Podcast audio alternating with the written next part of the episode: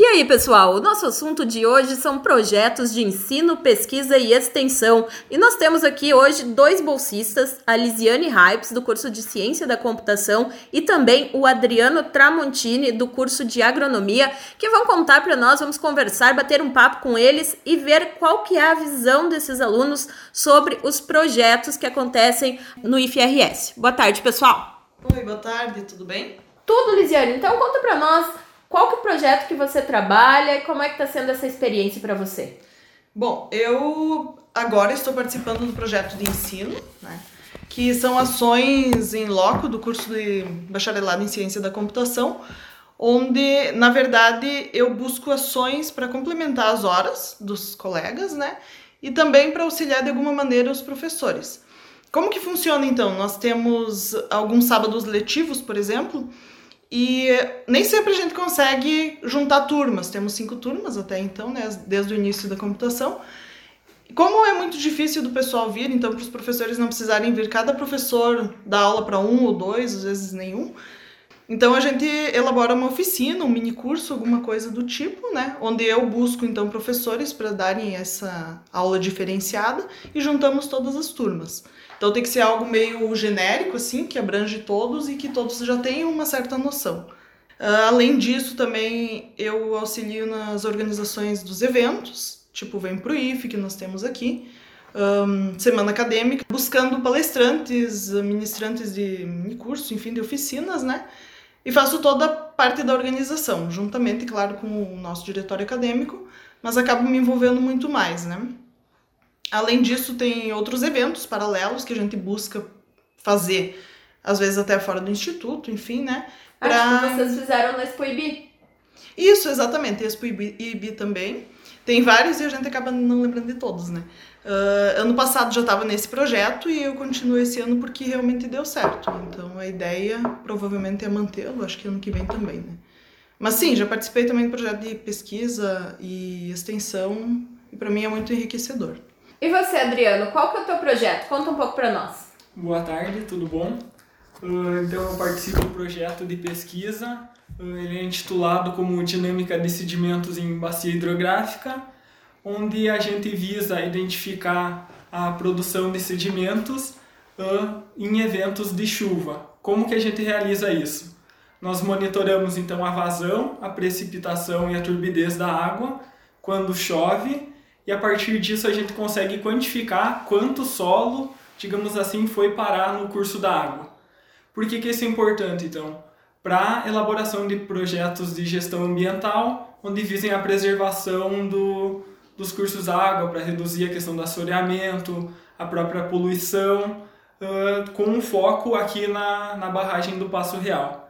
Já é o terceiro ano que eu estou participando nesse projeto, já vem ao longo de um tempo, então, nós elaboramos também mapas de uso do solo, mapas dos tipos de solo, então tudo isso para ter uma maior amplitude de dados e posteriormente gerar um, alternativas de gestão que visem o ambiente nessas propriedades. É uma forma de trabalhar junto com os agricultores para que seja preservado o meio ambiente e ao mesmo tempo isso também ajuda para melhorar a produção das lavouras, não é? Isso, isso. No caso, o foco é a preservação ambiental, só que tem que ser realizado isso com uma forma viável para o produtor.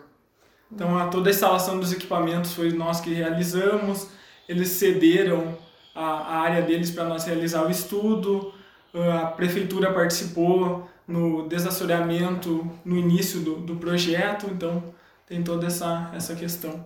O, o projeto do colega, né? que é, na verdade acaba sendo aberto para a sociedade, querendo Isso. ou não, né? O nosso também acaba acontecendo a mesma coisa, porque por mais que tenha eventos, enfim, que sejam internos, a gente sempre acaba abrindo também para a comunidade, né? A gente acaba reforçando convite, às vezes através de redes sociais, enfim. E assim, o público de fora não é muito grande, mas sempre sempre tem alguém. Então, querendo ou não, acaba sendo da mesma forma, assim, tentando abranger o máximo na, na sociedade, né? E como é que vocês veem essa relação da instituição com a sociedade? Assim, já acontece, mas eu acho que trazer a, a sociedade mais para dentro do instituto. Inclusive, eu digo na, na, própria cidade, começando. Eu sei que o instituto já faz, mas talvez até mesmo os alunos, de alguma maneira, conseguir fortalecer isso, né? Levar para fora mesmo e tentar chamar mais o público, né? Complementando o que a colega falou, por isso a importância de levar isso para a população, como foi realizado na Expo IBI, onde foi explicado muitas das atividades que são desenvolvidas aqui dentro da instituição.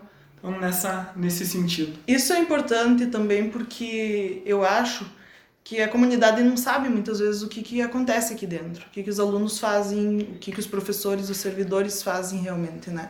Então eu acho muito importante isso do que o colega colocou, justamente para conhecerem mesmo, porque às vezes, ah, eu não sei o que acontece lá, eu não sei como que eles trabalham de fato.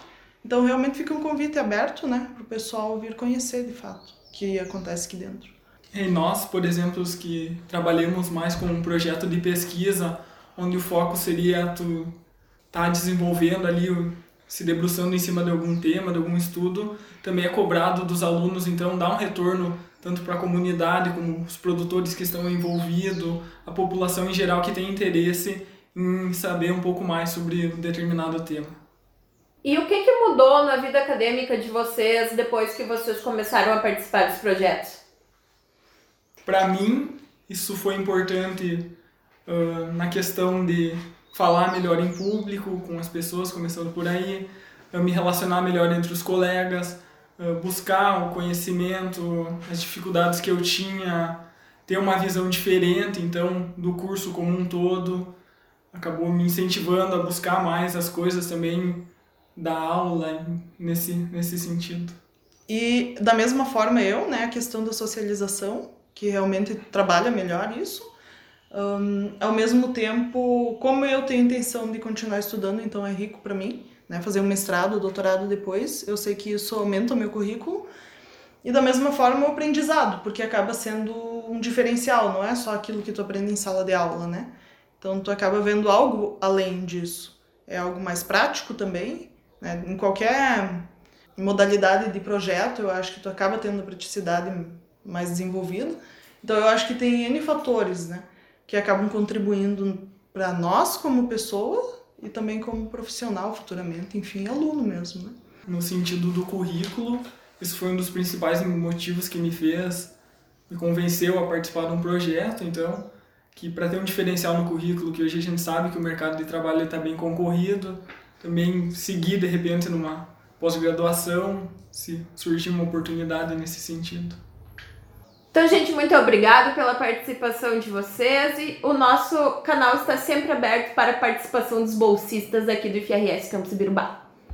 É, eu que agradeço por estar participando. Obrigada. Também agradeço pela oportunidade de participar, de expor um pouco as atividades que nós realizamos aqui dentro. Então, esses foram a Lisiane e o Adriano falando sobre os projetos de pesquisa e ensino aqui do Campus Ibirubá.